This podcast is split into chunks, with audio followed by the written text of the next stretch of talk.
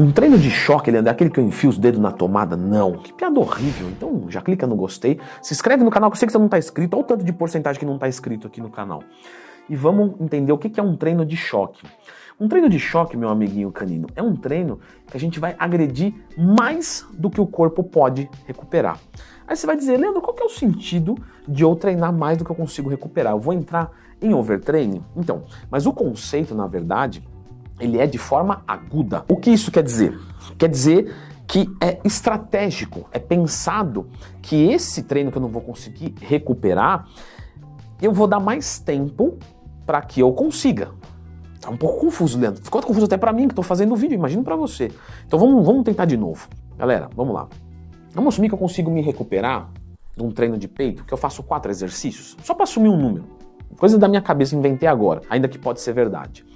Tá, eu vou fazer esse treinamento e eu vou jogar, às vezes, muito mais volume do que eu poderia recuperar. Então, a gente tem que entender que existe uma linha de platô. A linha de platô, ela é estável. Quando você treina, você cataboliza, você afunda na linha de platô. E quando você começa a recuperar, que você começa a compensar, isso leva alguns dias e aí você volta a ser o que era. Aí você fala, eu treino de novo aqui? Não.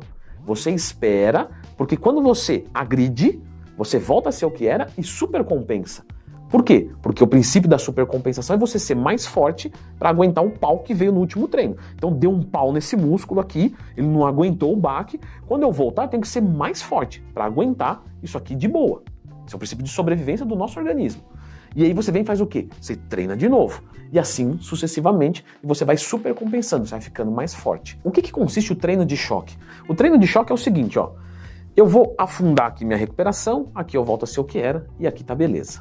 Tá. O treino de choque eu faço isso aqui, ó. Eu vou lá para baixo, lá, eu acabo com tudo. Só que aí eu dou um tempo maior para recuperação. E isso gera quebra de platô. Tá? Isso a gente vê muito, né? Eu vejo muito isso com os alunos da consultoria. Tá meio estagnado, tá para estagnar, faz uma carga de choque, arregaça o cara. E aí depois dá um tempo bom para ele recuperar. Essa mudança de estímulo é bem determinante para os seus resultados.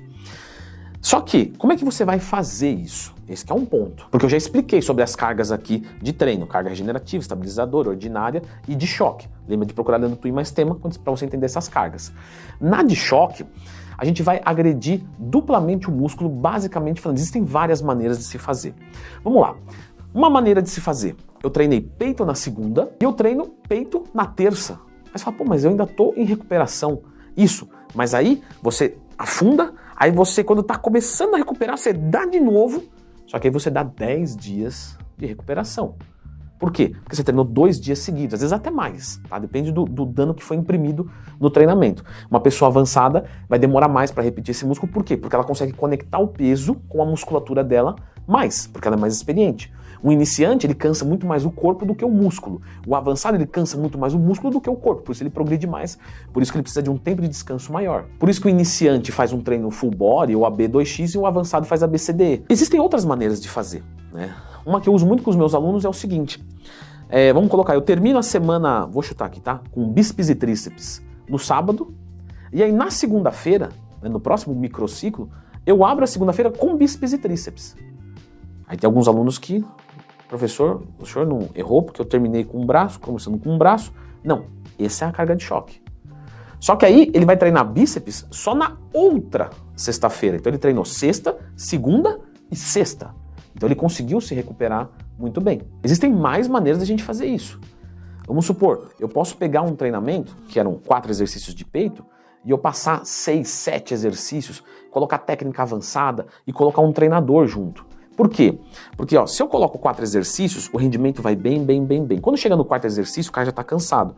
Do quatro para frente, é meio que, sabe, chovendo molhado. Mas, se ele tiver um treinador ali junto, que vai ajudar ele a fazer uma, uma falha excêntrica, uma falha concêntrica, vai colocar repetições forçadas, parciais, vai lá colocar um resting pause quando ele quiser eh, ir embora para casa.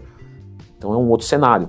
Mas eu trabalho com consultoria online. Então, eu, eu usar essa carga de choque é meio inviável. Então, normalmente, eu utilizo a carga de choque, onde você treina e sem recuperar, você treina de novo. Mais ou menos, por exemplo, com 24, 48, até 72 horas dá. Né? Então, por exemplo, treinei na segunda-feira e vou treinar na quarta ou quinta de novo, mas eu coloco um volume grande nos dois treinos que ele precisaria de uma semana para cada um. E aí depois eu dou mais tempo. É bem complexo essa técnica, tá? E é muito importante que você não tente copiar o que eu estou falando aqui e que sim você consiga entender o princípio da carga de choque. Se você entender o princípio, meu amigo, tá show de bola. O resto você vai conseguindo é, é, pensar com o tempo, na própria prática, que é basicamente o seguinte: você vai agredir a sua musculatura num nível grande, maior do que o costume, e você vai dar um tempo maior de recuperação também, porque senão você vai entrar em overtraining. É basicamente isso. E aí existem as maneiras de se fazer. E aí para cada pessoa vai ser conveniente de uma maneira, certo? Agora, conveniente para você sem nenhum tipo de dúvida é prestar atenção nesse próximo vídeo e clicar no gostei e se inscrever aqui no Growth Conteúdo.